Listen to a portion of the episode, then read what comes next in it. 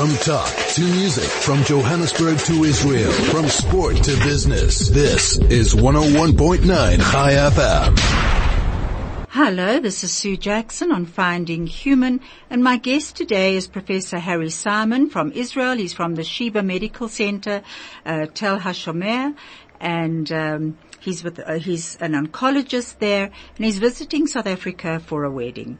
And thank goodness he's here. Uh, he spoke at Linksfield Shul on the Shabbos, and I got a lot of calls saying you have got to invite Professor Simon to come onto your show. So welcome, Professor Simon. It's so good to have you here. Thank you. It's a pleasure to be here.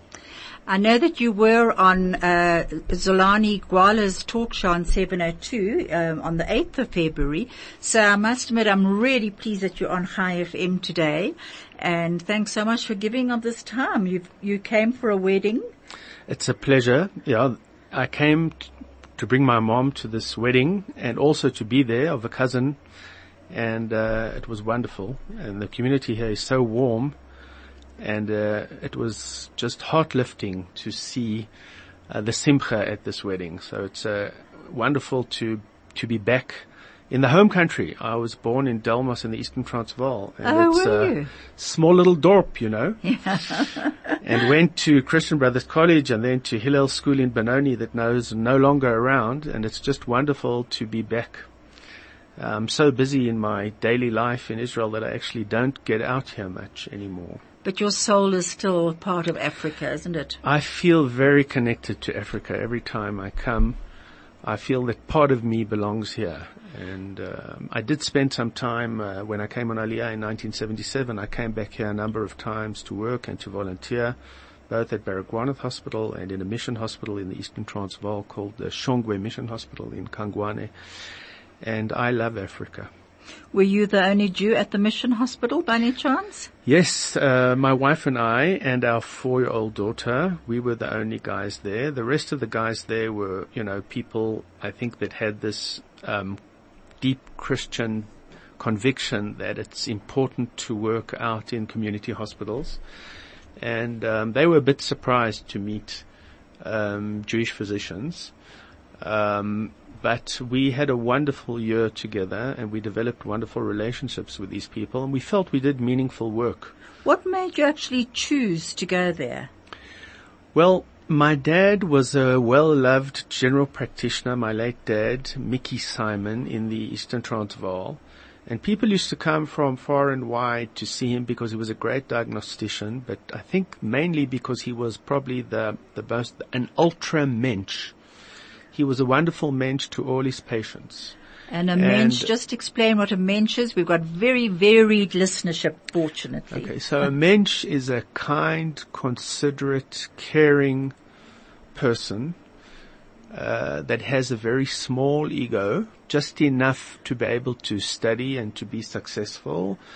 But um, as my dad, I'll put it in my dad's words. He said, you know, there's some people who love themselves so much they leave they leave absolutely no space for anyone else to love them. Oh, I love that.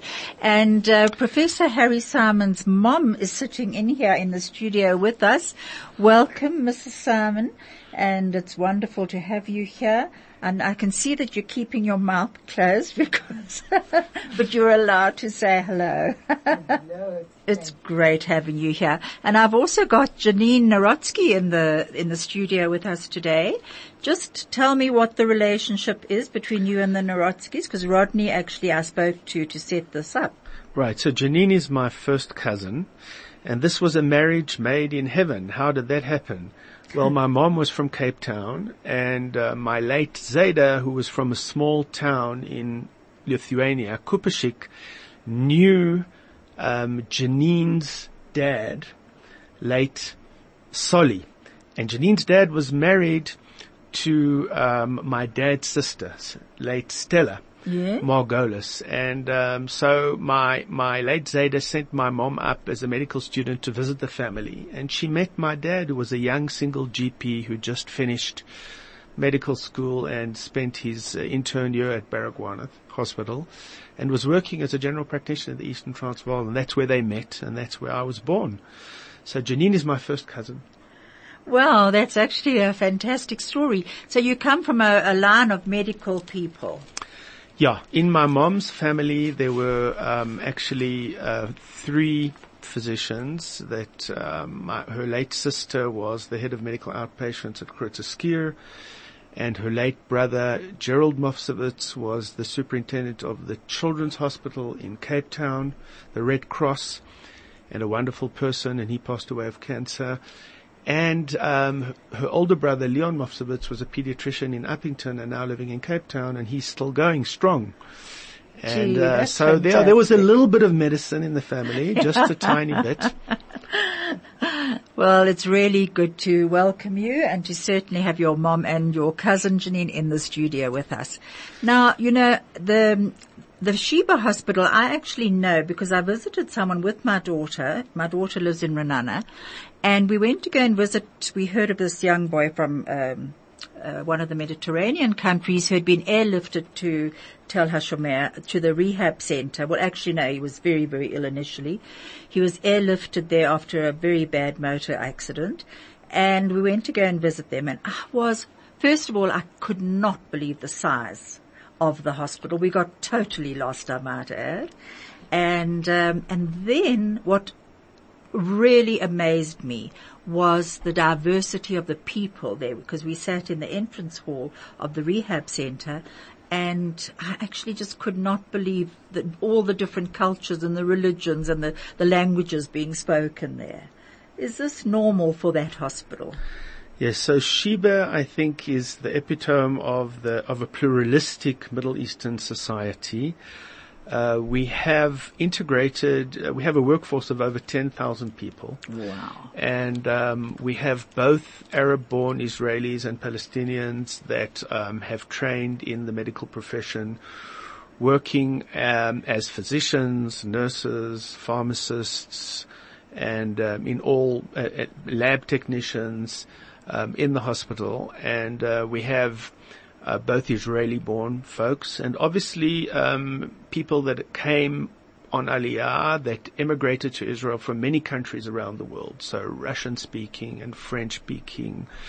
And it's just, um, it's an absolute pleasure to work there. The hospital cultivates a really wonderful, um, interrelationship where any people will succeed in the hospital if they are sincere about their work, if they're diligent, if they bring added value, and uh, there's absolutely no um, discrimination based on you know where you're from, what language you speak, and what religion you you hold. So it really is a place of peace in a very turbulent area. Yes, I think that if we could replicate Sheba and we could um, expand it to um, dimensions beyond medicine, I think it would be a wonderful contribution to peace in the Middle East. And um, there are patients again also from all over the world and all over Israel, whether they are people fleeing the war from Syria. Um, that those generally are treated in hospitals that are closer to the border, but if they're in real trouble, they're normally brought over to the Sheba Hospital because it's a tertiary medical center, which means that um, all the possible expertises are. So if you're in real, real trouble and you need uh, care that is beyond what a community hospital can provide, then generally you would come to the Sheba Medical Center. So it, currently it's an 1800 bed center. And it does, um, its experiences in rehabilitation uh, is related to, you know, the history of Israel that's gone through a number of wars and um, all the serious rehabilitation of soldiers um, has been done um, uh, at Sheba Medical Center, and they've developed uh, in incredibly interesting technologies to rehabilitate people that have been wounded or have been hurt. And that expertise today is being used also for victims of accidents and from multi, you know, disasters and, and, and from disease. Virtual reality centers to he, to help people uh, learn to walk again and to drive again, all kinds of advanced orthopedic devices that are, you know, mechanized mechanized arms and legs and with, with small machines. And there's a lot of development going on all the time So I see it started, improve. sorry, it started as a military hospital in 1948 after the War of Independence, is that right? Correct. So it was a British Army barracks, and basically they just took it and converted it into a military hospital. And there were these, you know, very very long buildings. It reminds a little bit of what Baragwanath Hospital looks like. And um, you know there are pictures there of Chaim Sheba, who was the first CEO of the hospital, and you could see him uh, wheeling patients himself that weren't feeling well to have X-rays or to the different departments, and he was that kind of CEO. And I think people miss that because today people that are, you know, manage hospitals are generally not involved in patient care anymore.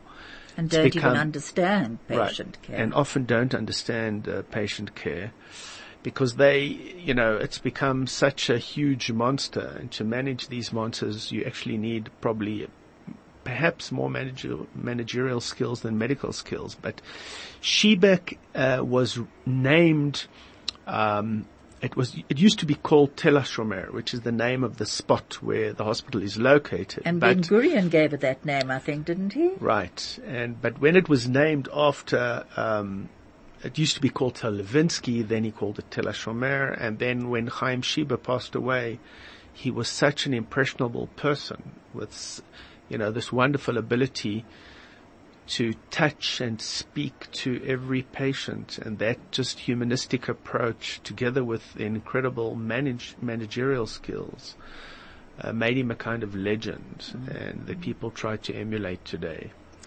And so today, um, Sheba is actually a research center and an acute uh, care hospital. Is that right? Rehab Correct. center and many centers involved there. Right. So Sheba sees itself now is rebranding itself as um, a city of health rather than as a hospital. It certainly is a city. Right. So it's it has the size of a city, and um, at the moment there's still fences around the hospital, but they actually the plan is to remove the fences and to integrate Sheba into the society around the hospital in a very interesting way. And they're putting up um, now these new innovation centers around Sheba, and uh, all these um, new companies, uh, for example, Google Medicine and Microsoft Medicine are putting up research centers at the Sheba Medical Center because um, innovation is very strong in Israel. You know, I think uh, one of the advantages of, you know, Israel in general, I think, is an incredible ability to improvise and to think outside the box.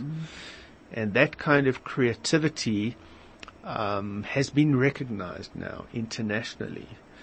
And uh, people are coming from China and from all over the world. They have a big international um, department at the Sheba Medical Center that brings in groups of physicians and brings in hospital managers from all over the world to discuss uh, safety of patients, to describe and to learn new procedures and to learn how to manage. And uh, we're all involved in that on a daily basis. So that's very much part of our um, of what we do besides doing patient care.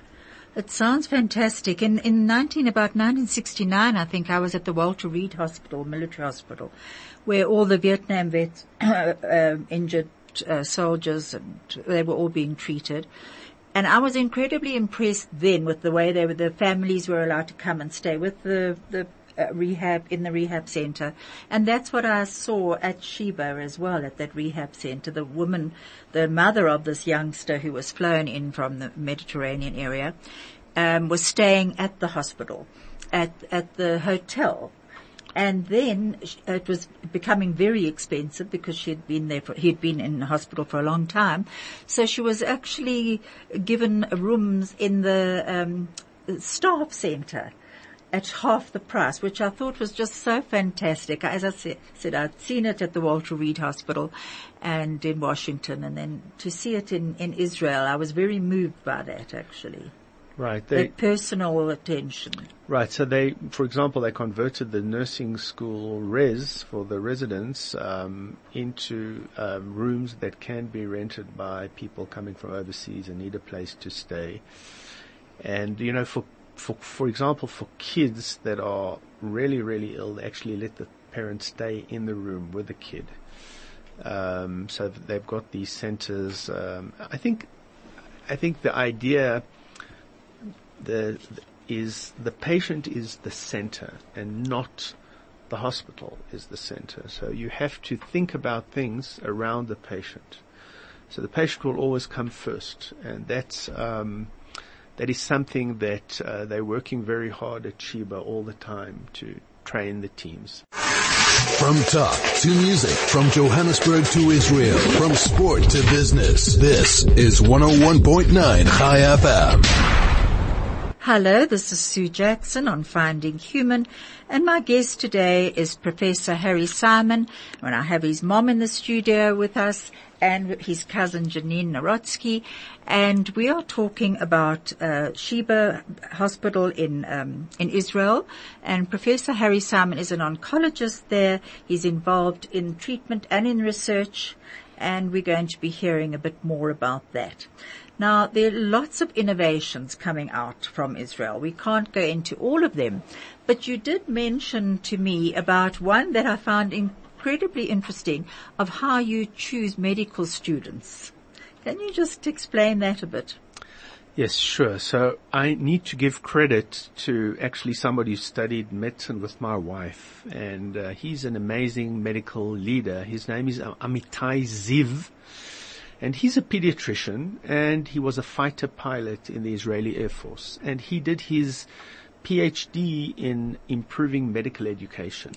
And he was at the University of Pennsylvania. And then he had this great idea that people, physicians should not only be assessed by written exams or even only by oral exams, but they actually need to be assessed by the patients themselves and he trained actors to portray themselves as ill, and uh, he created this new dimension of medical examination that's now internationally used called an OSCE.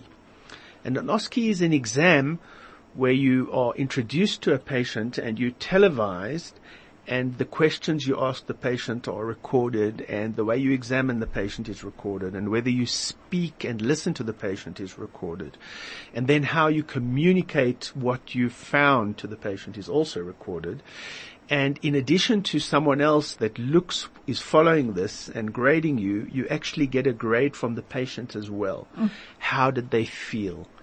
And he established, he decided that um, uh, you actually should be able to train physicians um, on a simulator, the same way that if a fighter pilot, you don't just put him on the airplane and let him fire the plane, he is trained on a simulator. So he created this whole center within the hospital that's called the Medical Simulation Center. Initially he was headhunted by another hospital in Israel and when he told them about this idea, they thought he was absolutely crazy. But when he came to Sheba Hospital, the CEO of the hospital recognized that this was a major breakthrough and advance. And he said, how much money do you need to put this center mm. up? And they erected this building. And this has caused a revolution in medical training in Israel. And people are trained both what's called soft simulation, where you are trained with actors, and you also trained on highly uh, complex simulators on how to do cataract surgery or how to do even simple procedures and they IV can train people from IV therapy from people from all over the world. And the idea is to allow you to err, to make a mistake in a safe environment where there's no patient being hurt by you because one only learns from one's mistakes. Now, his initiative was, he said, we need to change the population of physicians. If we want our physicians to be more humanistic, more patient caring, they need to think less about the money they're going to earn and they need to think more about the patients they're going to treat. So how did he do this? He structured, he offered the medical schools a screening program for potential medical students.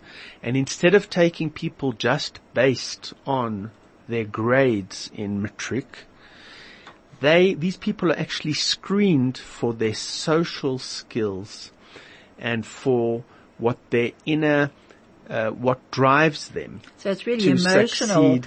Uh, IQ, isn't it? Right. So Well, it's emotional intelligence, and Intelligence, emotional IQ and communication skills.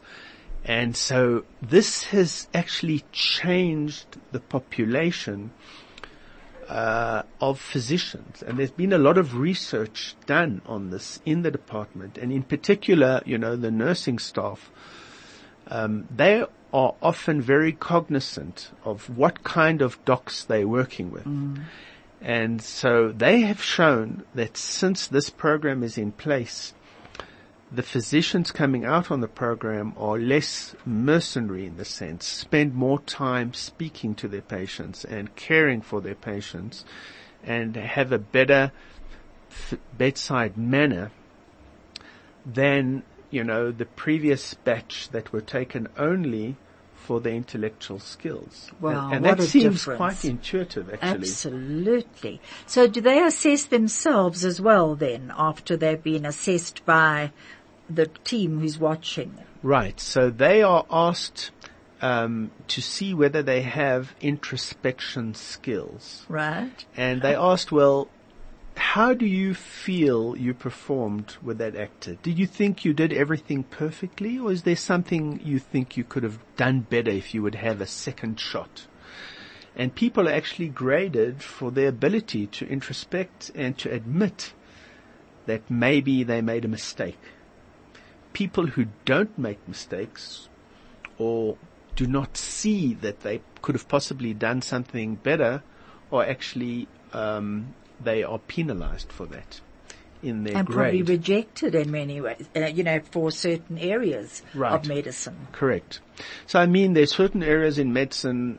Medicine is so broad that you always could say, well, you know, he can be a th- pathologist. He's going to look at slides, or he can be the kind of radiologist that doesn't have to take, you look at patients, just look at, you know, the CT scan and read the report.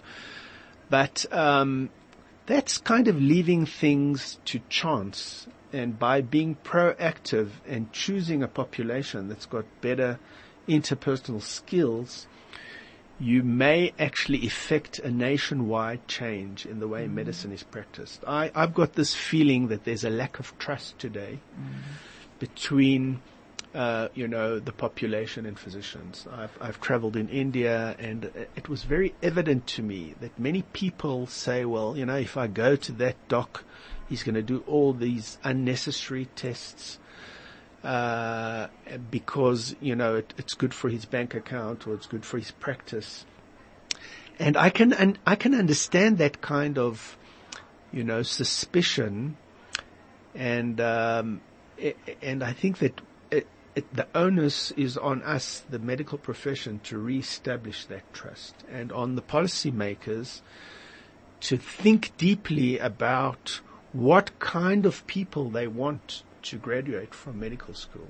And it shouldn't only be a grade based, intellectual based Very definitely. And I think. Yeah. I think it also comes back to what um, Dr. Chaim Sheba said. You know, when you said that he actually pushed his own pa- the patients, he actually got involved with the care of the patients. The last few years, unfortunately, um, we've had very bad um, experiences, medical experiences, both in Israel and here. And uh, so what you're saying was really resonating very deeply with me that I think as a family we have lost a lot of trust in the medical profession. And um, so it, it's actually very exciting to hear that there's a new group of physicians coming through. And do you do it with the nursing staff as well? Yes, so this is done also uh, with the nursing school. It's done with paramedics. Um, Physios? it's done with physios. It's done uh, today with any um, part of the team that is interacting with the patients. They actually, even for the admin staff, they have special training sessions and they try to devise scenarios, you know, where someone's coming in and that someone may be someone that is extremely angry or someone that is very, very sad or someone that's got um, a problem to communicate his needs and how to cope with that situation. And um, the people that report, you know, I, I work as a radiation oncologist and um, we have a big team of radiation therapists and they've got a really hard job. They have to focus the radiation beam very precisely on, you know, hundreds of cancer patients. We treat 250 patients a day. Good heavens. And, um, and so they have a very high throughput of people that are very ill or very anxious. And, uh, and we've even done a training session for them, you know, at this center, uh, to help them cope and to be more effective communicators when things go wrong. Often in medicine things can go wrong. There can be a mistake and the question is how do you deal with a mistake in medicine? And um, Amitai Ziv, who is this Air Force pilot, always gives this incredible example that actually many people die in hospitals because of mistakes. And the amount is probably like two Boeing 747s going down per day of people around the world dying from mistakes within hospitals. What a and, terrifying and to establish a culture of safety.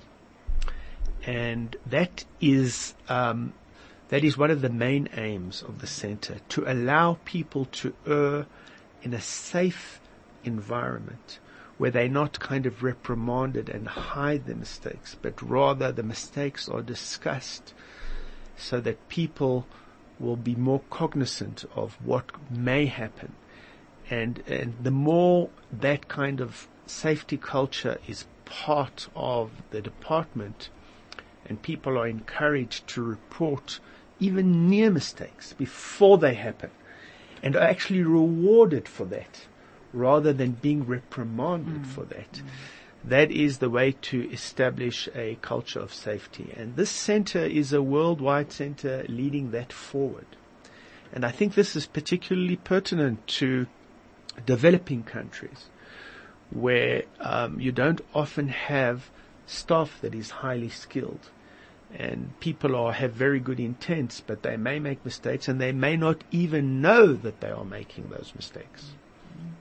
And you know, what you're saying about developing countries is also very important because I think this is where a lot of people don't realize what Israel is actually doing in developing countries and the expertise that you actually are offering.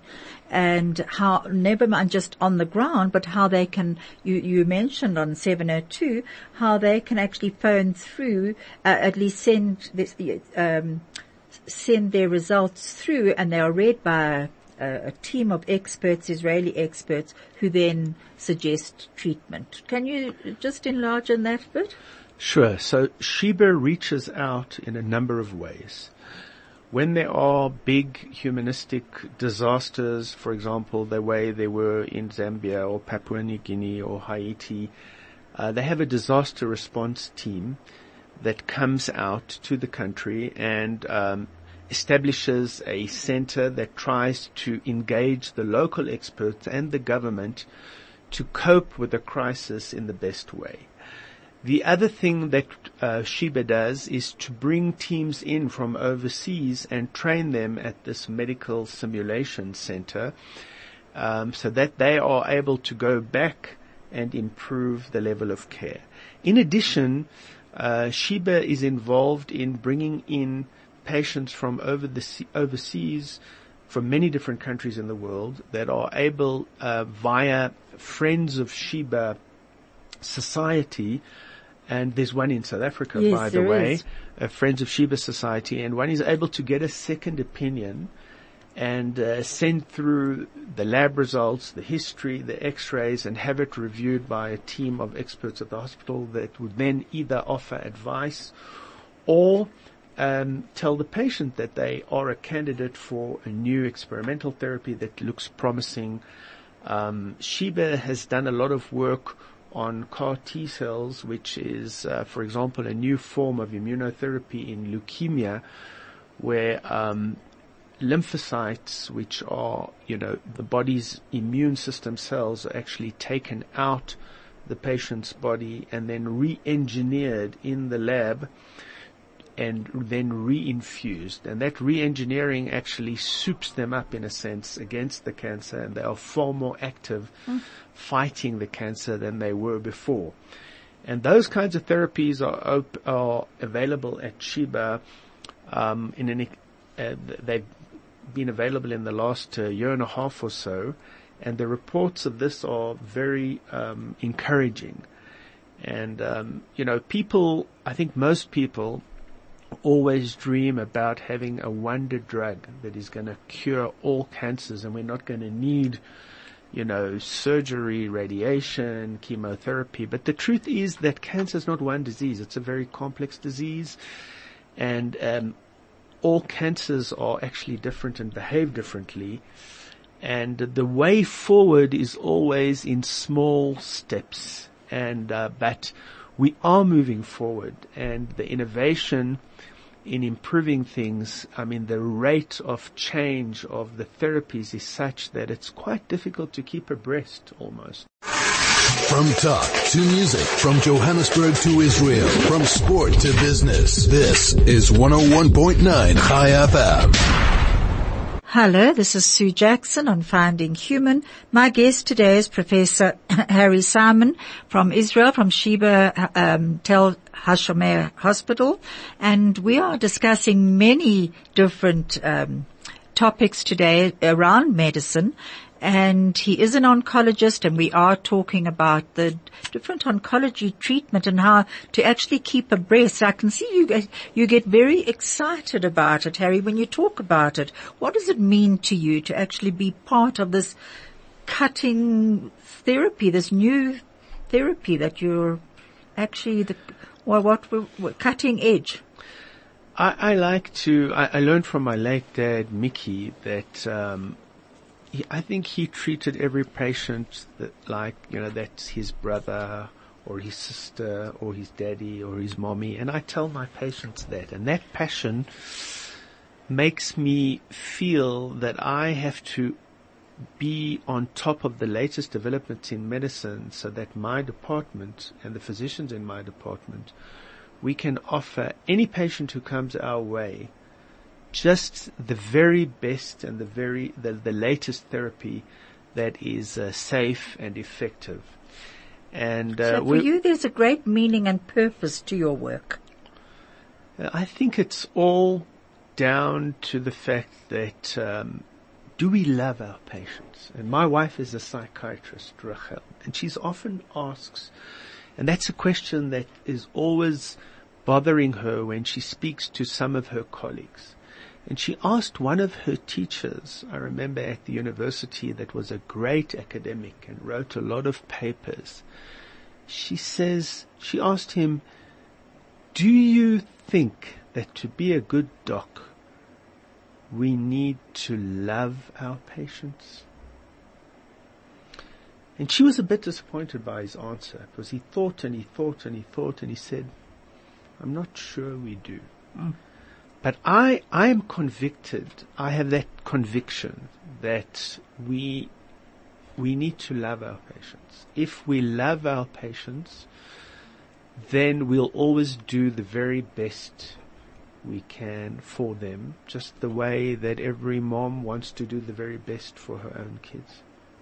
So it sounds to me as though with your mom sitting here, I can, I would actually like to say that it sounds as though for you it's in your genes this this love of humanity and um, of, of of medicine has come right through through your mom, through your dad, and I'm sure into your children too.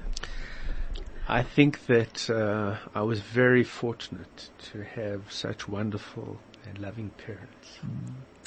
That's wonderful to hear. Now, Professor Harry, I would like to know now a bit about your relationship with other doctors. I know you work with uh, Palestinian doctors, with Syrian doctors, with, you know, people in the Middle East around Israel. And I think very few people actually realize that.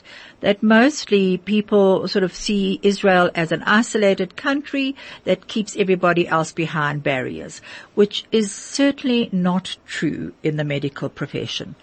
How would you explain your relationship with with people of the Middle East or, or other cultures? I think that in general, Israel is a very warm society, and um, sometimes that warmth is misunderstood as uh, maybe being perhaps a bit brusque or, you know, when you go to the market. And, uh, we have, we have the, we have the market, uh, and I remember we, we moved into the suburb, you know, 20 years ago and there was this guy that was like, uh, he's got a fishmonger, he's got a fish stall and we wanted to buy some fish. And he's got this like four, four day old beard and he's got this very gruff voice and he says, what do you want? You know, and like you don't really feel like, you know, buying fish there. But when you do and you get to know the guy, you actually find out that he's the sweetest, kindest person mm. that you could ever meet. And he's got, he employs these, um, these Palestinian guys from the west, the other side of the city, and they absolutely worship him and love him and he's big buddies with all their kids. So he's got family. warmth there. And he's got that warmth. And I think that warmth does exist in Israel and people don't know much about that warmth because things aren't what they seem. And when you get to know people on a personal level, and that's very, you know, uh, that's evident in, in, in Israeli society. You know, when we were asked to help establish a new radiation oncology department at the Augusta Victoria Hospital in East Jerusalem. And I'm talking now over 20 years ago. Uh, we went in every week on a voluntary basis to help them do chart rounds and to help them get their department up to speed. And um, today we have a different relationship. They've got wonderful uh, staff, and we've incorporated their staff as part of a teaching staff of a national course mm. that we do. So they're physicians and they're physicists and their and their radiation therapist comes and teaches in the national course in our department. And obviously their students and their new people also participate in the national course as part of Israeli society. And we are open to this kind of collaboration. And we really try hard that there'll be kind of no barriers. Um, so we have reached out to Egyptians and to Jordanians and to Syrians. And um, there are people that do come over. We meet these people sometimes at international conferences. People even from Iran and from uh, from Iraq. Um, some of them are afraid to be seen speaking to us because they are scared that there may be very militant factions mm. that will identify them and a backlash. But when you get them on a one-to-one basis, they are um, so excited to be able to um, speak and communicate, and uh, personal friendships are established, and we email and we and they send over sometimes, you know, today telemedicine is amazing. I mean, you know, you can just take a little shot of something on a WhatsApp and people can ask you, well, what do you think about this? I don't know what to do about this. And you know, within minutes you can just WhatsApp the guy back and he thanks you. And that's happening all the time. And it's, it, I think the world is a small place today with telemedicine. Things have changed, and uh, it's actually quite amazing. But you know, just as you were saying that about um, all the different people that you do meet, I, uh, my my daughter had a baby last year at Meir Hospital, and um, in her ward, she's a, a, a religious young Jewess, and um, she was sharing a, a, room with a religious Muslim who had twin boys and my daughter had a little girl. And I stood at the nursery uh, watching these children and I thought, wouldn't it be wonderful if one day you can all share the story of being born on the same day and sharing a nursery together in peace? You know, if only that would be the ideal world that we could aspire towards.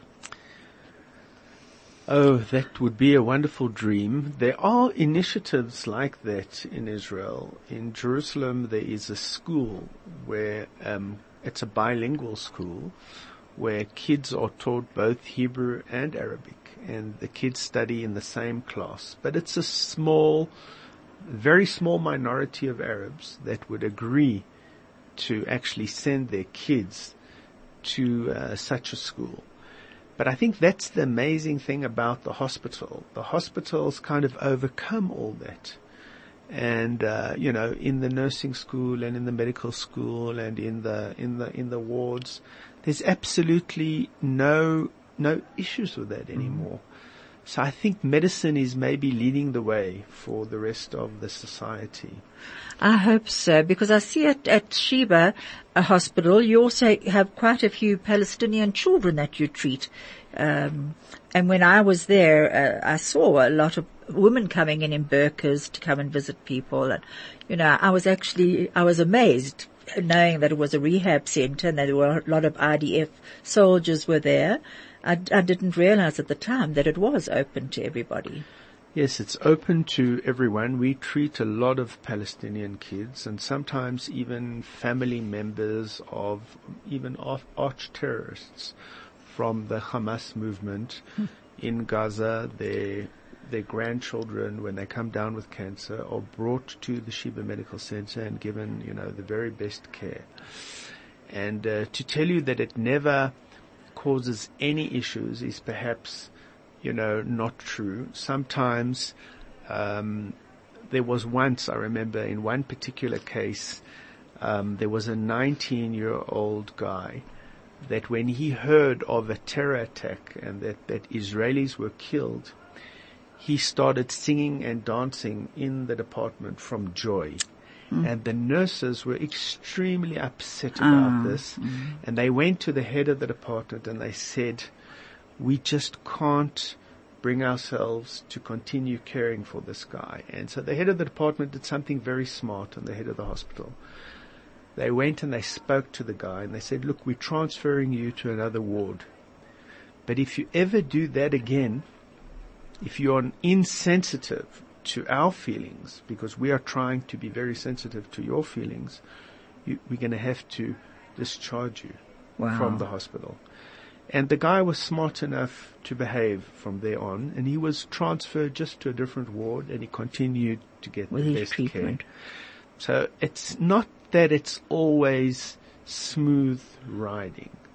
There are problems, but the basic premise is that even that person that expressed joy at Jews being massacred by terrorists, he deserved care and he wasn't thrown out. What, what a wonderful way. It's, it's that, that Jewish philosophy of tikkun olam, of repairing the world, of that everyone, we, we all have the duty to actually help repair the world and make the world a better place in whatever way we can.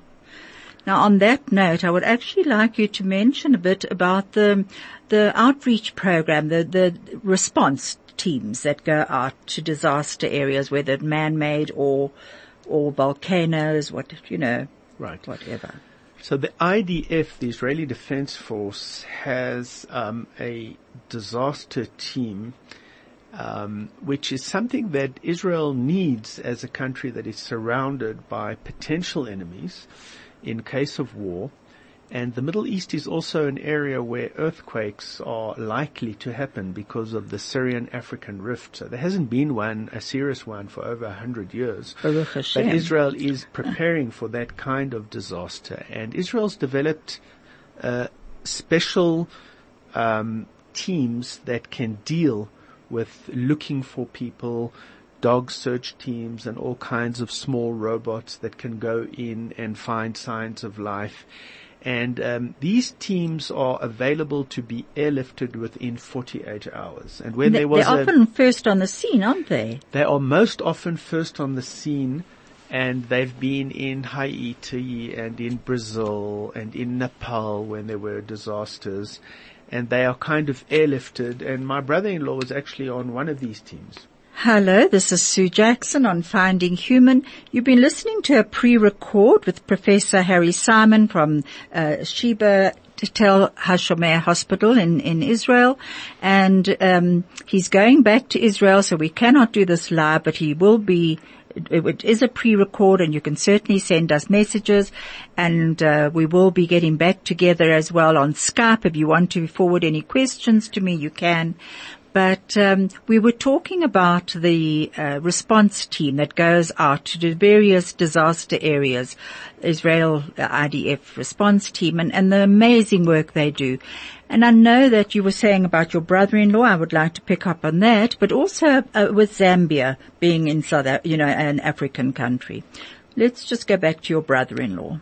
Okay, so um, my brother-in-law is a um, he's a pediatrician and the sweetest guy. Is my wife's youngest uh, brother. He, there was 16 years between them, and uh, he was part of a pediatric intensive care unit in a field hospital that went out to Haiti at the time of the earthquake and was airlifted there within 48 hours. And uh, Israel came, and within hours they established this big tent field hospital with intensive care facilities. And in no time whatsoever, that becomes kind of the central medical center. And then uh, when other countries see that, and then Canada follows suit, and Australia may follow suit, and eventually there's a little city of hospitals. But what Israel does is they realize it's not enough just to come and to help and then to pack up and go. But they bring in people that have got this understanding of the health issues after the disaster, the problems of the water and the drainage and the sewerage. And um, they bring in advisors to try to advise the government on what the next steps should be to try to curb the dimensions of the uh, disaster. Now, this was led by the medical corps of the Israeli Defense For- Forces, and the current CEO of Sheba Hospital was actually the chief medical officer of the army. His name is uh, Yitzhak Kreiss, or Isaac Kreiss. He is a really forward-thinking kind of physician. He's a professor of internal medicine. Was the he was the chief medical officer of the Israeli army, and uh, this guy is extremely dynamic. And he wanted Sheba to have its own um, disaster response team, and not just of the IDF. And in 2017, he established a team with Professor Baron, and um, I'll give you an example. There's a there's a guy there um, called um, Professor Eli Schwartz. He's a world leader on malaria and on infectious diseases and tropical diseases, and he goes out uh, and works with governments on how to um, prevent the spread of diseases like the cholera outbreak in, uh, In Zambia. and um, and uh, he also works with the CDC, which is the Center for Disease Control in Atlanta. He's an internationally renowned expert, and uh, he actually gives me a lift home because we live in Jerusalem.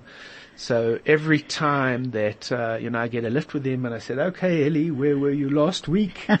and this guy is gallivanting around the globe, helping um, different countries to overcome different problems of infectious disease. So They were actually back in Zambia in January this year, um, establishing water, uh, testing water for cholera, and because of that outbreak, it's quite amazing actually the the work that they do do.